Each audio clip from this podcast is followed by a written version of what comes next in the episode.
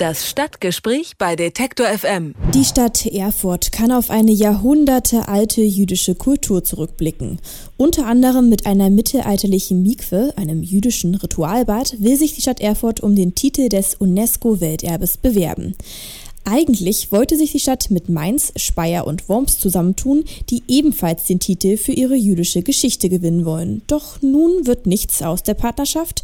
Erfurt bewirbt sich alleine. Heute findet dazu in Berlin eine Präsentation statt. Über das Rennen um den Titel spreche ich mit Tobias Knoblich. Er ist Kulturdirektor der Stadt Erfurt. Guten Tag. Guten Tag.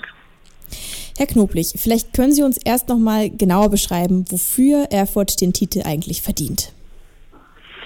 Erfurt verdient den Titel für sein mittelalterliches jüdisches Erbe, das wir in besonderen Bauwerken hier präsentieren. Das ist die alte Synagoge, die älteste bis unter das Dach erhaltene Synagoge nördlich der Alpen. Diese Mikwe, die Sie schon genannt hatten, also ein jüdisches Ritualbad, aber wir haben auch noch äh, einen Profanbau, aus dem Mittelalter, der von Juden bewohnt war. Das können wir auch entsprechend dokumentieren. Dort findet auch Forschung statt, gegenwärtig äh, ein Projekt der Deutschen Forschungsgemeinschaft. Und äh, es gibt natürlich eine ganze Reihe ergänzender Sachzeugnisse, wie zum Beispiel unseren Erfurter Schatz, also ein Fund, der von dem Pogrom 1349 stammt, ein Silber- und Goldschatz, zu dem ein Hochzeitsring gehört. Und es gibt auch eine ganze Reihe von Handschriften, die wir allerdings nicht mehr in Erfurt haben, sondern in der Staatsbibliothek in Berlin. Also ein ganzes Bündel an interessanten Zeugnissen. Und ja, für UNESCO Weltkulturerbe ist natürlich zunächst das bauliche Erbe entscheidend. Also im Kern betrifft das die alte Synagoge, die Mikwe und das sogenannte Steinerne Haus. Erfurt hat also ganz schön viel zu bieten. Trotzdem wollte sich die Stadt ja ursprünglich gemeinsam in einer Kooperation mit Mainz, Speyer und Worms bewerben. Warum ist denn daraus jetzt doch nichts geworden? Naja, ob daraus noch nichts geworden ist oder nichts mehr wird, das wissen wir nicht genau. Gegenwärtig fühlt sich zumindest für uns so an. Und wenn ich für uns sage, meine ich damit die Stadt Erfurt, genauso wie den Freistaat Thüringen, dessen Landesvertretung wir ja heute dieses Pressegespräch hatten. Der Minister hatte dazu eingeladen, um auch zu zeigen, dass nach acht Jahren des Ringens um eine gemeinsame Bewerbung vielleicht wirklich die Zeit gekommen ist, nochmal ganz ernsthaft sich miteinander zu verständigen. Also wir denken, das Rennen ist schon noch offen, also äh, Kooperation ist nach wie vor möglich, denn beide, sowohl die Schumstätte Mainz, Speyer und Worms als auch die Stadt Erfurt sind ja erst 2020 bzw. 2021 dran, ihren Antrag in Paris einzureichen. Das wird dann die Bundesrepublik Deutschland tun mit ihrem Auswärtigen Amt. Und äh, bis dahin müssen wir alle Möglichkeiten auch ausgeschüttet haben, welche Möglichkeiten der Kooperation gibt. Also wir müssen mal schauen, was da noch geht. Das ist zumindest unsere Hoffnung und auch der Impuls, den wir heute setzen wollten. Sie haben das jetzt gerade schon angesprochen. Die Städte bewerben sich zu unterschiedlichen Zeitpunkten und Erfurt später als die anderen drei. Verschlechtert das nicht die Chancen der Stadt?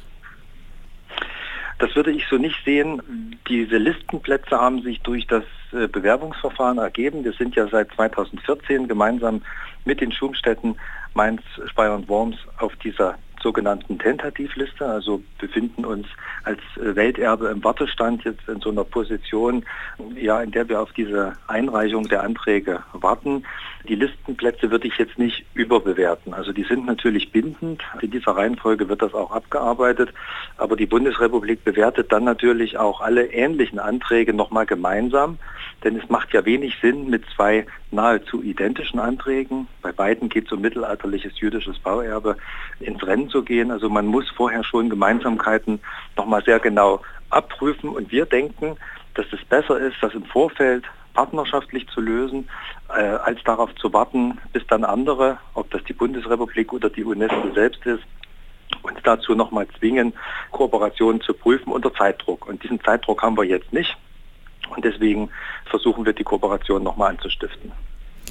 Sie haben das gerade schon gesagt, Sie stehen gerade noch nicht unter Zeitdruck und es hieß auch, dass Sie mit den anderen Städten schon seit Jahren in Verhandlungen gewesen sind. Wie viel Vorlauf hat denn eine solche Bewerbung bei der UNESCO?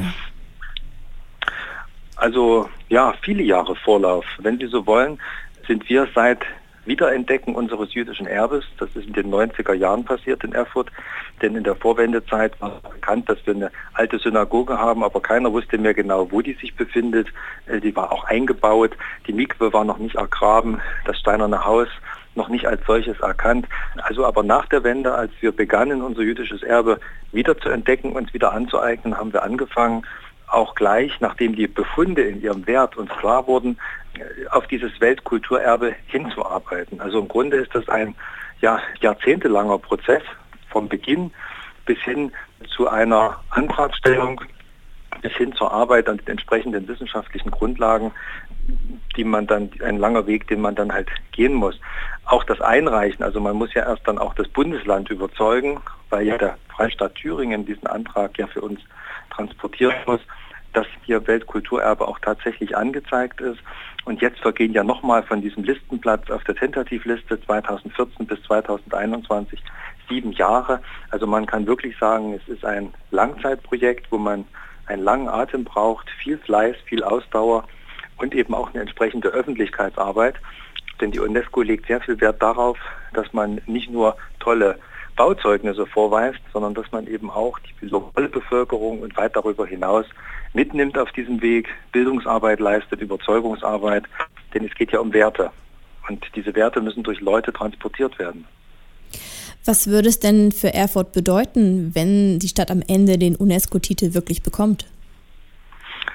Ja, das wäre eine großartige Anerkennung dieses ganz besonderen universellen Wertes, denn darum geht es bei der UNESCO ja auch, der am Ende ja die Menschheit auch repräsentiert. UNESCO Weltkulturerbe ist nichts Geringeres als eine repräsentative Aussage über das, was Menschen kulturell im Weltkulturerbe, es gibt ja noch Weltnaturerbe, was Menschen kulturell hervorgebracht haben. Es geht dort um Authentizität, Originalität und Integrität, nämlich dass diese Dinge eben auch über lange Zeiträume gepflegt, bewahrt werden und von ihrer Herkunft künden. Also diese Anerkennung zu bekommen, hieß es für uns, wir haben nicht nur was ganz Außergewöhnliches in Erfurt vorgefunden, sondern wir haben es auch angemessen aufgearbeitet.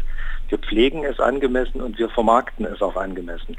Hätte neben dieser Anerkennung auch den Effekt, dass es kulturtouristisch für uns interessant ist, also wir auch Menschen bewegen können, nach Erfurt zu fahren. Denn Erfurt ist nebenbei bemerkt eine ganz tolle Stadt, die auf ihrem mittelalterlichen Grundriss kaum Beschädigungen aufweist. Also wir sind von den Kriegen bisher sehr stark verschont geblieben. Lohnt sich also ohnehin nach Erfurt zu kommen. Aber mit diesem Weltkulturerbe wäre dann natürlich nochmal eine neue Ebene erreicht. Und es wäre für uns auch natürlich eine Verpflichtung, denn es ist nicht nur eine Anerkennung und ein Lob, sondern es ist auch die Verpflichtung, dieses Erbe angemessen weiterzuentwickeln, zugänglich zu halten und auch in weitere Forschung zu investieren. Erfurt bewirbt sich mit seinem mittelalterlichen jüdischen Erbe um den Titel UNESCO Welterbe. Ich habe darüber mit dem Kulturdirektor Tobias Knoblich gesprochen. Vielen Dank. Gerne geschehen. Das Stadtgespräch bei Detektor FM.